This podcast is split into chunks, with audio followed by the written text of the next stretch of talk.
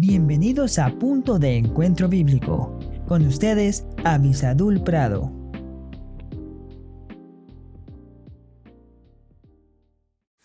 Hola, hola, que Dios les bendiga muy ricamente. Qué bueno que estamos juntos nuevamente y en el tema que estamos desarrollando que tiene que ver con sufrir por algo que valga la pena, por la palabra de Dios, por la persona de Dios. Si me acompañan el día de hoy vamos a ir a Romanos capítulo 8 versículos 16 y 17. Dice así la palabra de Dios. El Espíritu mismo da testimonio a nuestro Espíritu de que somos hijos de Dios. Y si hijos, también herederos, herederos de Dios y coherederos con Cristo, si es que padecemos juntamente con Él, para que juntamente con Él seamos glorificados. Qué invitación tan hermosa que se nos está dando. Primeramente, hay una base real y es que todas las personas que han conocido a Cristo y han nacido de nuevo son entonces parte del cuerpo de Cristo.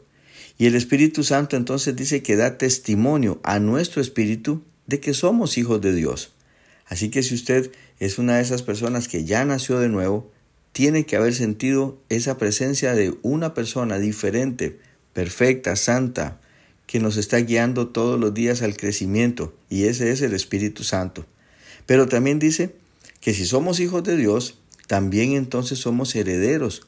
Pero me encanta que la palabra dice juntamente, juntamente. Dios no nos mandó a una guerra de la cual Él se quedó sentado en el cielo.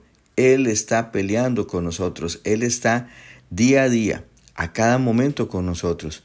Por eso los padecimientos, lo que usted y yo vayamos a sufrir por causa de su nombre, Él también lo está sufriendo junto con nosotros, por medio de su Santo Espíritu. Y eso es maravilloso, de que Dios, el Señor Jesús, haya prometido estar con nosotros todos los días hasta el fin.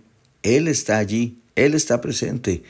Y porque el mundo le persigue a Él, si usted y yo estamos identificados con Cristo, entonces también vamos a sufrir. Pero ese es un sufrimiento glorioso. No estoy incitando a que usted busque situaciones de peligro ni que se meta en situaciones en las que vaya a sufrir.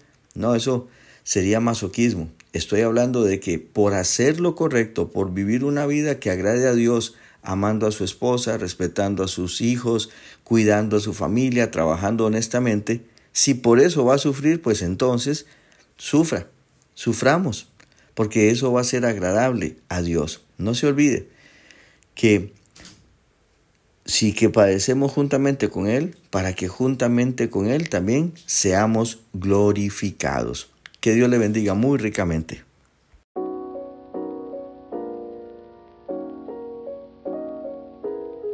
Si este podcast te fue de bendición, Déjanoslo saber a nuestro correo electrónico punto de encuentro bíblico 1717 arroba gmail.com.